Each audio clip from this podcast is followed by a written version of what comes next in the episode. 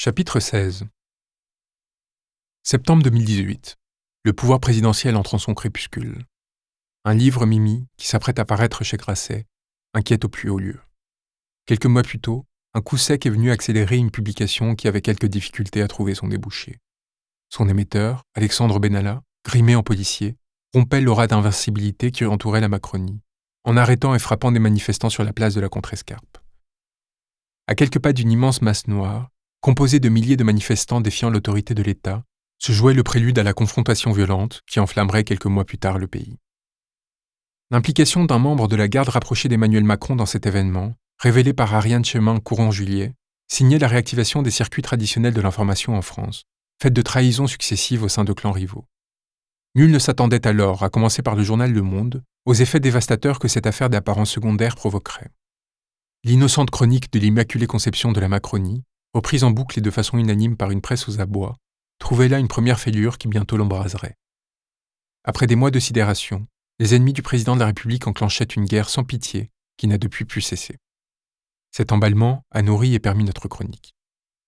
Alors qu'une légende pas à pas commençait à se teinter de suie, le contre-jour du pouvoir, ses compromissions, ses corruptions, ses inféodations, ses bas-fonds mobilisés pour arracher la France à sa destinée, commençaient à apparaître.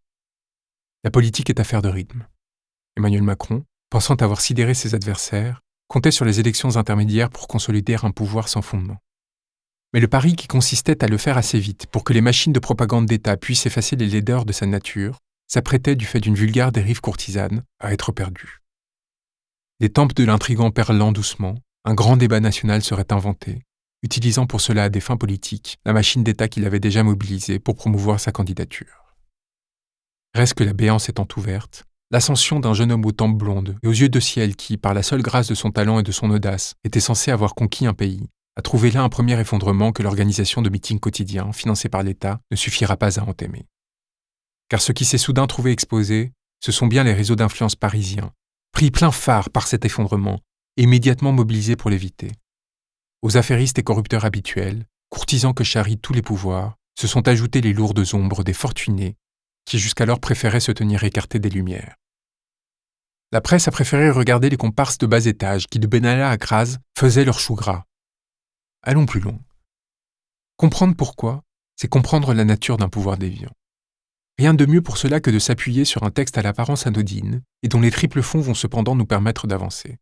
Exposant les opaques frontières jusqu'ici dessinées au nom de l'intimité par une presse compromise et dominée, le premier texte qui a rompu les frontières classiques de l'oligarchie, Mimi, œuvre de deux journalistes d'investigation et d'une romancière, mettait étrangement en lumière, à la rentrée 2018, une des principales pièces de la fabrique du consentement qui a permis la victoire d'Emmanuel Macron, à travers un matraquage inédit, quasi physique, qui fut imposé par une certaine caste aux Français. L'enquête expose la figure de Michel Marchand, pièce centrale d'une entreprise de communication mise en place avec l'aide de Xavier Niel, dans le but de faire connaître et adouber par le peuple français un inconnu absolu qui venait d'être coopté par des élites parisiennes, Emmanuel Macron. L'enquête nous permet d'accéder à un élément clé de la seconde étape de sa prise de pouvoir, devant consolider la cooptation dont il avait été l'objet. Étrangement tenu à l'écart de bien des télévisions et médias, le travail mené par Jean-Michel Descugis, Pauline Guéna et Marc Le Plongeon révélait comment un homme au passé incertain, devenu milliardaire puis oligarque, avait rencontré à l'orée des années 2000 une femme au lourd CV, Michel Marchand, afin de nettoyer son image et de l'accompagner dans son ascension fulgurante vers les plus grandes fortunes de France. Première étrangeté, le texte révélait que Mimi et Niel s'étaient rencontrés suite à leur passage respectif en prison, à l'orée des années 2000. Si l'une fut incarcérée à Fresnes et l'autre dans la cellule VIP de la santé, où il fut brièvement envoyé par le juge d'instruction Renaud von Runbeck, qui se dirait plus tard fasciné par le personnage, l'ouvrage nous apprenait que la même avocate les avait présentés. Xavier Niel venait d'échapper à une condamnation sous le chef d'inculpation de proxénétisme.